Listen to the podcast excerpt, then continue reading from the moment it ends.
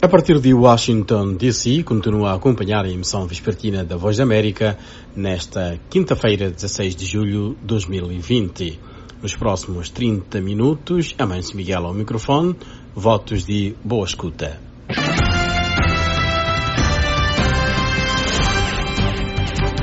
Hoje nas notícias, Partido Republicano reduz drasticamente convenção para nomear Donald Trump às próximas eleições.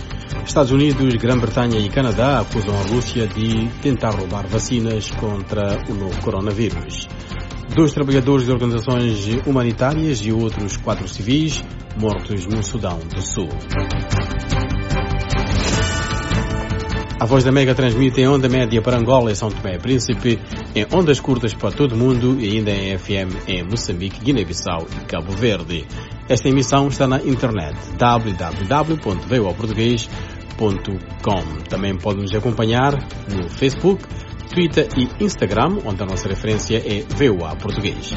No WhatsApp, mais um 908 652 4584. Na produção, Mariano Bartolomeu.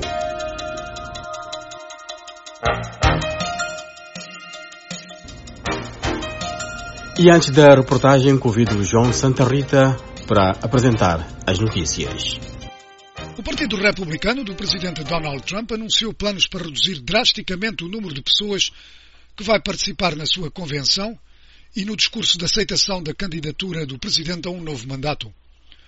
Rona McDaniel, que supervisiona a organização do evento, disse que participarão durante os três ou quatro dias da convenção apenas os delegados, ou seja, cerca de 2.500 pessoas. No dia em que Trump fizer o seu discurso, a participação estará limitada a entre 6.000 e 7.000 pessoas. A decisão segue-se a um súbito e grande aumento de casos do coronavírus no estado da Flórida, onde se vai realizar a convenção no próximo mês. O número de casos da Covid-19 nos Estados Unidos está quase a atingir, entretanto, os 3 milhões e meio. Mais de 1 milhão e 300 mil americanos pediram subsídio de desemprego na semana passada, mas o número continuou a cair pela 17ª semana consecutiva. Um total de 51 milhões de americanos pediram subsídio de desemprego desde o começo da epidemia do coronavírus. O governo diz que 17 milhões e 300 mil continuam desempregados. As autoridades dos Estados Unidos, Reino Unido e Canadá denunciaram tentativas de hackers com o apoio do governo da Rússia para roubar pesquisas da vacina contra a Covid-19 de universidades e companhias farmacêuticas de outros países. Os Estados Unidos, Reino Unido e Canadá atribuíram os ataques ao grupo APT-29, conhecido como Cozy Bear, que segundo os três países quase certamente opera como parte dos serviços de inteligência da Rússia. O ministro britânico das Relações Exteriores, Dominic Raab, disse ser totalmente inaceitável que a inteligência russa tenha tido como alvo o trabalho contra o vírus. Dois trabalhadores de organizações humanitárias e outros quatro civis morreram no Sudão após terem sido abatidos a tiro por um grupo armado não identificado, anunciou hoje o coordenador humanitário da Organização das Nações Unidas no país. Mohamed Ag Aoya disse numa declaração que esses terríveis atos não podem continuar. Este coordenador das Nações Unidas no país apelou ao governo do Sudão do Sul para aumentar os esforços de proteção de trabalhadores de organizações humanitárias. Homens armados mataram pelo menos 12 pessoas no centro do Mali. Atacantes armados em motorizadas dispararam contra camponeses em várias aldeias da região de Mopto, disseram as autoridades. Ao Mali chegaram, entretanto, representantes das comunidades económicas dos Estados da África Ocidental e de outros países, liderados pelo antigo presidente da Nigéria, Jonathan Goodluck, para tentar mediar a crise política crescente entre o presidente Ibrahim Boubacar Keita e a oposição, que lidera protestos em todo o país. A Troika quer ganhar tempo antes de novos protestos marcados para amanhã, sete dias depois de manifestações que desencadearam três dias de confronto com as forças de segurança que causaram 11 mortos e 158 feridos. Na Rússia, a polícia de Moscou deteve hoje mais de 130 pessoas durante protestos contra as reformas constitucionais que permitem ao presidente Vladimir Putin manter-se no poder até o ano 2036. As detenções aconteceram quando centenas de pessoas concentraram-se no centro da capital numa manifestação na qual recolheram assinaturas para uma petição que contesta as emendas constitucionais recentemente aprovadas. Tropas da Arménia e do Azerbaijão voltaram a entrar em confronto nesta quinta-feira após um cessar-fogo de um dia, anunciaram os ministérios da defesa dos dois países. Os combates na região de Tavuz, na fronteira entre as duas antigas repúblicas soviéticas, começaram domingo e prosseguiram até terça-feira. Os governos trocam acusações sobre quem deu início ao confronto. O governo federal americano levou a cabo hoje a segunda execução de um condenado à morte esta semana. Wesley Ira Perky foi executado numa prisão federal no estado do Indiana Urquy tinha sido condenado à morte por assassinar e desmembrar um adolescente em 1998 e assassinar uma mulher de 80 anos de idade. Um terceiro condenado à morte por um tribunal federal deve ser executado amanhã, tornando-se assim o terceiro condenado à morte a ser executado pelo governo federal desde 2003.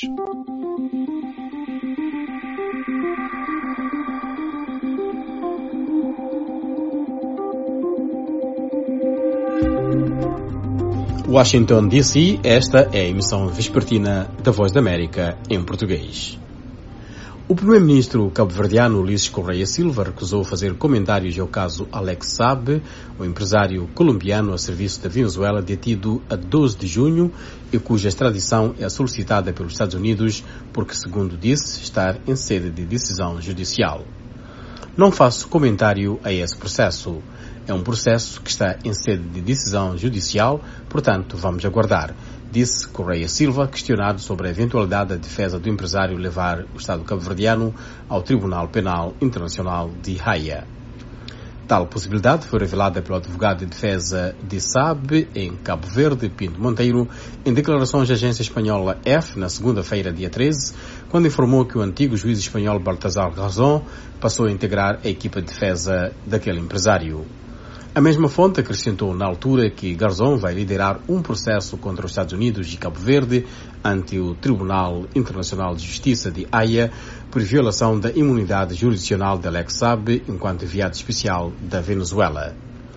Detido quando seguia para o Irão, na Ilha do Sal, em Cabo Verde, Alex Saab viu dois tribunais legalizarem a prisão preventiva e o Supremo Tribunal de Justiça indeferir dois pedidos de habeas corpus para sua libertação.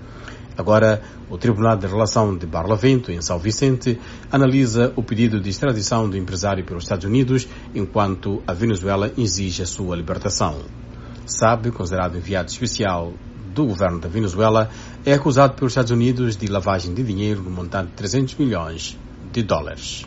Continuam a acompanhar a emissão vespertina da Voz da América. Depois de Cabo Verde, vamos a Moçambique.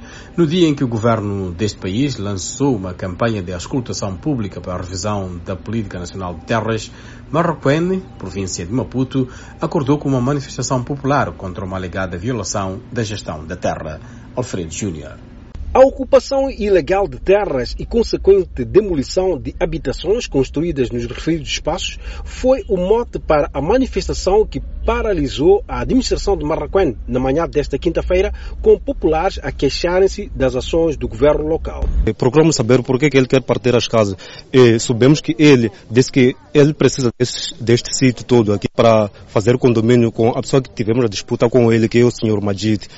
Estamos a ser ameaçados aqui nesse espaço. Esse espaço que é do nosso avô, dos nossos avós. Nós crescemos aqui, somos nativos daqui. Chafi Sidato, o administrador local, refere que estes conflitos surgem pelo facto de especuladores de terra venderem espaços contrariando a lei de terras. Nós aqui a nível do distrito, por exemplo, temos pessoas com doates de terreno. Doates eh, já passados pelo governador mas as pessoas, os nativos, não aceitam esses doados. O que faz com que nós, em termos de legalidade, de, tenhamos muita dificuldade de trabalhar, porque quando queremos implementar aquilo que é lei, que a propriedade é que tem, de quem tem doado, encontramos alguma dificuldade. Eu penso que esse é o maior problema, de clarificar o que é o nativo, qual é o direito do nativo. E é à luz do crescente número de casos de conflitos de terras que o governo lançou esta quinta-feira a campanha de auscultação pública para a revisão da Política Nacional de Terras com vista a produzir um quadro político legal e institucional participativo e inclusivo que melhor responde aos desafios do crescimento social e econômico e assegure que o uso e aproveitamento de terra esteja ao serviço dos moçambicanos através de uma gestão que respeite a propriedade do Estado sobre a terra, segundo anotou o Presidente da República, Felipe Nussi. Temos também os especuladores de terras. Registramos conflitos quando o reassentamento das populações não obedece o que foi estipulado ou acordado. As instituições apresentam fraquezas institucionais e operacionais no acompanhamento dos processos e resolução dos conflitos. Os moçambicanos querem conviver com um regime legislativo sobre a posse de terra mais previsível e seguro no contexto atual da economia de mercado, um regime justo que promova investimentos com base na terra.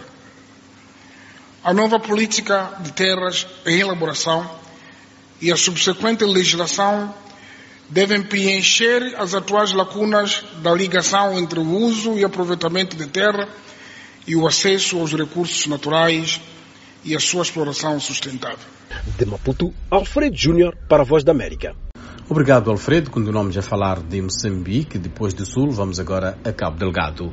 O grupo DIC Advisory, companhia militar privada do coronel zimbabuiano na reforma Lionel Dick, que fornece assistência aérea a Moçambique nas suas operações em Cabo Delgado, viu o seu contrato com o governo deste país renovado até pelo menos ao final do ano. O grupo deverá treinar também as forças terrestres moçambicanas, segundo escreve a publicação Zitamar de Maputo. A companhia começou a operar em Moçambique no princípio de abril e, após alguns precalços com seus helicópteros, afirma-se que tem evitado o avanço dos insurgentes islâmicos sobre Pemba e ajudou nos esforços governamentais para retomar Macubia e Mocimba da Praia. A Zitamar acrescenta que o grupo tem sido acusado de infligir baixas entre os civis quando os seus helicópteros disparam indiscriminadamente. Mas diz ainda a publicação que o trabalho do grupo é dificultado por os insurgentes vestirem muitas vezes o uniforme dos militares moçambicanos. Washington, D.C., Voz da América. Na Guiné-Bissau, um deputado eleito na lista do Partido de Renovação Social insurgiu-se contra a presença da Comunidade de Estados da África Ocidental no país, Ansuman Só. Na sessão parlamentar desta quarta-feira, Domingos Coade, deputado da Nação e antigo bastonário de Ordem de Advogados guineense, questiona a presença do grupo chamado P5, nomeadamente as Nações Unidas, CDAO, CPLP, União Europeia e União Africana, tendo acusado, por outro lado, os representantes dos organismos internacionais acreditados no país de interferirem nos assuntos internos da Guiné-Bissau. MCCBC, né, quadro P5, uma associação de embaixadores. Quer saber se os embaixadores da Guiné-Bissau nos outros países podem criar também associações para interferirem nos assuntos internos de outros países, tal como acontece aqui na Guiné-Bissau. Soberana do nosso Estado. Sobre o assunto, o professor de Relações Internacionais, Fernando Mandinga Fonseca, disse que os sucessivos discursos políticos guineenses contra a comunidade internacional pode pôr em causa o relacionamento entre as partes. Todavia, tem as suas implicações, porque não é um cidadão comum que expressou isso, mas é um deputado da nação que representa,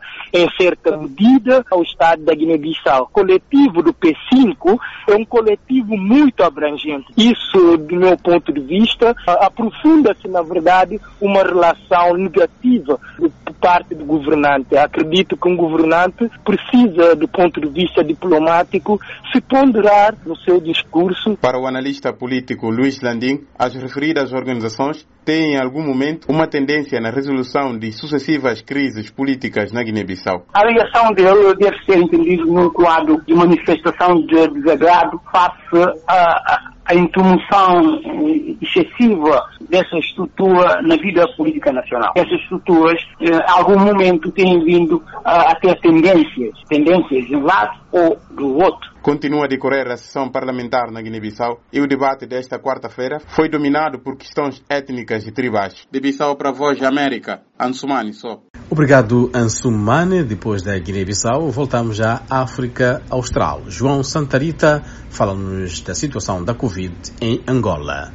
O ministro de Estado e chefe da Casa de Segurança do Presidente da República declarou ontem a circulação comunitária da Covid-19 em Angola isto no dia em que foram detectados mais 35 casos, somando um total de 576. Mas este é um número com que especialistas contactados pela Voz da América não concordam. Entre eles, contudo, há também grande discrepância sobre a realidade das infecções.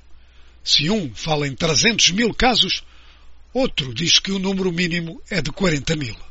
Manuel José. Reagindo à declaração da fase comunitária da doença em Angola, dois especialistas em saúde ouvidos pela Voz da América entendem que o que aconteceu foi apenas a aceitação desta fase, porque acreditam que há muito o país já registra casos de transmissão comunitária da Covid-19. Nelito Barros, especialista em emergência e urgência de saúde, sugere a mudança de abordagem e gestão dos casos positivos. O médico pensa que Luanda, pelos estudos feitos, terá já, nesta altura, mais casos do que foram avançados pela Comissão de Combate à Covid-19. Em casos reais, estaríamos ali a 320 mil casos. Só Luanda, pelos estudos que foi feito, de conglomerado, 4% corresponde a aproximadamente 300, 300 mil casos. Quer dizer que há um desconhecimento total ou abrangente da população afetada. Até agora, estamos a 566 infectados. Está muito distante da realidade. Mestre em gestão hospitalar Barros sugere um tratamento diferente ao que está a ser levado a cabo na gestão dos casos, porque, diz o médico, quando chegar o pico de infecção, os hospitais não vão suportar. Que se criassem equipas, essas equipas eram de resposta rápida, essas equipas que vão trabalhar mais em providenciar condições ao domicílio das pessoas. A nossa população, maioritariamente, em casa vive mais de uma pessoa. Então, criar estratégias rápidas, sempre que é um indivíduo assintomático, se providencia condições pessoas começarem a ser treinadas, preparadas para conviverem com a situação, mas nos seus domicílios, porque as unidades hospitalares não serão suficientes para acudir toda a demanda que vem a posterior, porque nós ainda não estamos no pico. Outro especialista em saúde, Maurílio Luyele, entende que houve muita demora para se admitir a fase de transmissão comunitária da doença. Agora a situação pode ser pior quando se registrar o pico, que para ele ainda vai demorar algum tempo.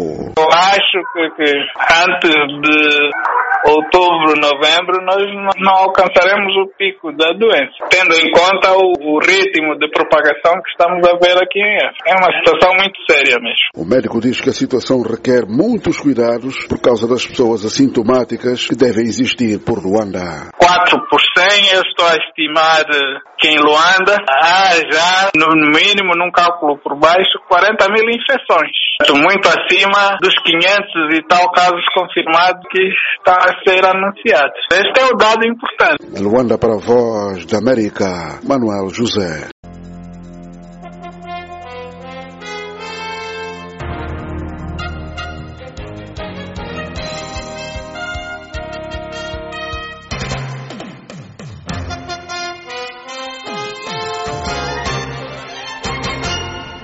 Pensilvânia, Michigan e Wisconsin são três estados industriais que Donald Trump venceu por uma magra margem na corrida para a Casa Branca em 2016 e que os democratas esperam recapturar este ano.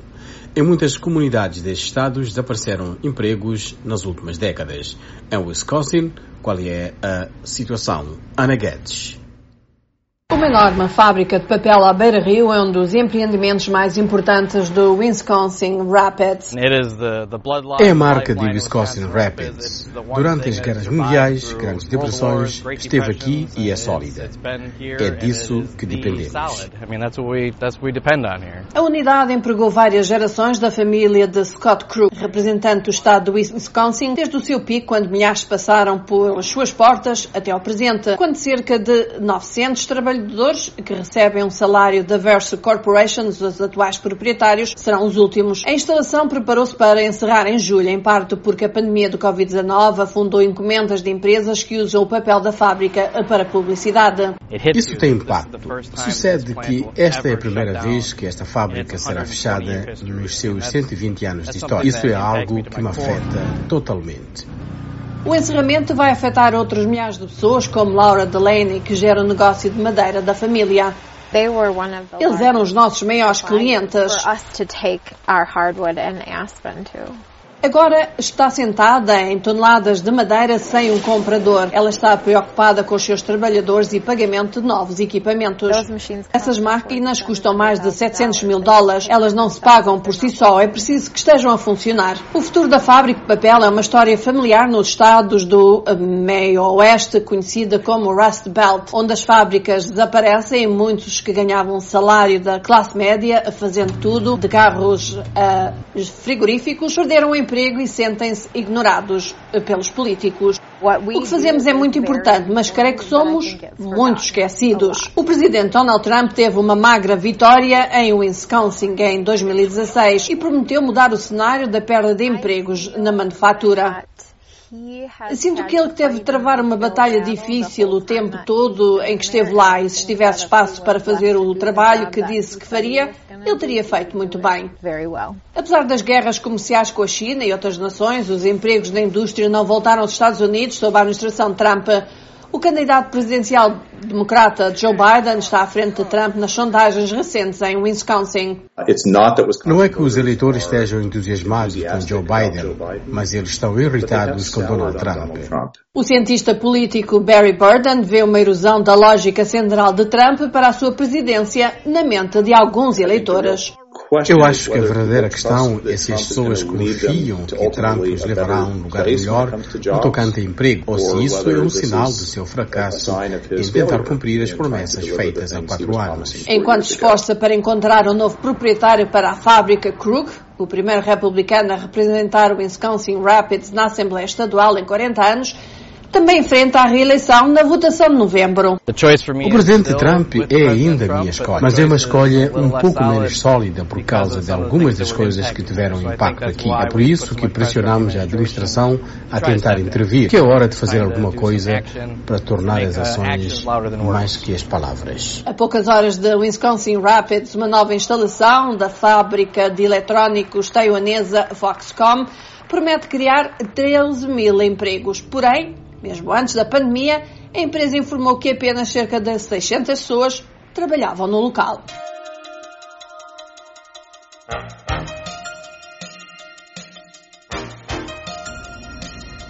As restrições impostas pelo governo da África do Sul, o país mais afetado pela Covid-19 no continente africano, para combater a pandemia, em particular o confinamento, têm levantado preocupações sobre o agravamento da desnutrição infantil. O fenômeno é um problema crônico na África do Sul, mas medidas tomadas agora afetaram os vulneráveis ainda mais que terão ficado privados de refeições oferecidas pelo governo. Álvaro Lugier Andrade. A pandemia da Covid-19 tem revelado incongruências e falhas nos sistemas de distribuição de alimentos da África do Sul. Especialistas alertam que garantir comida para sobreviver apenas não é suficiente, visando superar a fome e a desnutrição. Além disso, o problema radica em saber se o que as pessoas comem, principalmente as crianças, é nutritivo. Mais de 400 mil crianças não têm acesso à comida, portanto enfrentam a insegurança alimentar. Mas se olharmos para a nutrição e o apoio adequado que necessitam, a situação é ainda mais grave e requer uma atenção urgente. Alimentos nutritivos para crianças são uma prioridade para o seu crescimento, mas o confinamento imposto interrompeu a distribuição de alimentos. With children not being able to go to school, como as crianças não podem ir à escola, muitas foram privadas de comida. Durante o período de confinamento, descobrimos que muitas pessoas não conseguiram ter qualquer rendimento. As pessoas, tanto no setor formal e informal, sofreram e sofrem muito com estas medidas. have suffered, I think, enormously as a result of this. Julia Moyo esforça-se para garantir comida aos seus enteados. Como família, estamos a enfrentar um desafio enorme para alimentar as crianças, já que a avó, que tinha alguns rendimentos, faleceu recentemente. O pai das crianças é agora o apoio da família, mas ele também ajuda outros membros da família que moram perto. O Programa Mundial de Alimentos acredita que até 33% das crianças sul-africanas estão malnutridas e muito magras. As crianças não estão a comer o suficiente com os nutrientes necessários para o seu crescimento e esta é a causa imediata da desnutrição em crianças. Em bebês e outras crianças, isso ocorre devido a práticas inadequadas de alimentação infantil, porque a maioria das crianças não está a ser amamentada. Devo lembrar que o maior fardo da desnutrição está sobre as crianças das comunidades mais pobres e marginalizadas. À medida que a pandemia persiste, mais crianças passam fome e sofrem de desnutrição, o objetivo de se conseguir a fome zero nos próximos anos está seriamente colocado em risco. O desporto, a esta hora aqui na Voz da América, com João Santa Rita.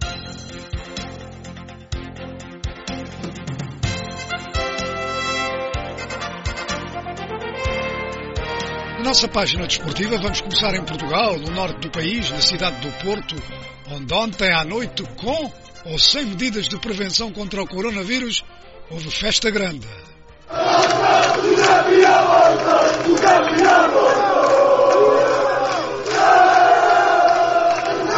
Adeptos do Futebol Clube do Porto a festejarem o título de campeão de Portugal alcançado ontem com uma vitória em casa sobre o Sporting por 2-0.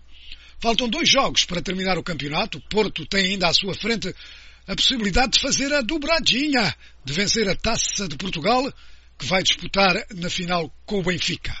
E antes disso, portanto, tem os dois jogos do campeonato. O treinador do Porto é Sérgio Conceição. E agora aquilo que disse aos jogadores, eles são os grandes, os grandes obreiros deste título, mas ainda temos outra a ganhar, uh, que é a Taça de Portugal programar bem aqueles jogos que vêm aí, porque são jogos uh, onde eu disse também na televisão que tínhamos que ser uh, sérios e, e, determinados, ambiciosos, independentemente do que acontecesse, porque há outras equipas que estão a lutar por objetivos, diferentes uh, e nós temos de dar uma resposta à imagem daquilo que é a grandeza deste clube.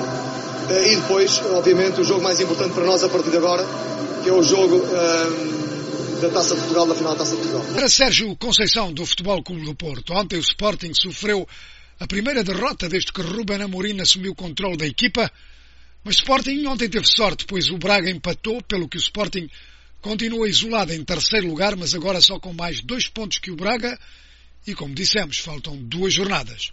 Hoje, em Espanha, Real Madrid pode sagrar-se campeão. Faltam duas jornadas, Real Madrid tem quatro pontos de vantagem sobre o Barcelona, Real recebe o Villarreal, Barcelona o Osasuna. Barcelona tem que ganhar e ver o que vai acontecer ao Real, que é sem dúvida favorito para hoje sagrar campeão, pondo termo a dois títulos seguidos do Barcelona. Villarreal já nada tem a perder ou ganhar, pelo que é o Real Madrid que tem mais incentivo para o jogo 2. Em destaque nas notícias, Partido Republicano reduz drasticamente convenção para nomear Donald Trump às próximas eleições presidenciais. Estados Unidos, Grã-Bretanha e Canadá acusam a Rússia de tentar roubar vacinas contra o novo coronavírus. Dois trabalhadores de organizações humanitárias e outros quatro civis mortos no Sudão do Sul. Com estas notas, ponto final, despedem-se de si Mariano Bartolomeu na produção e a Márcio Miguel ao microfone. Nós voltaremos amanhã continuação de uma ótima noite de quinta-feira.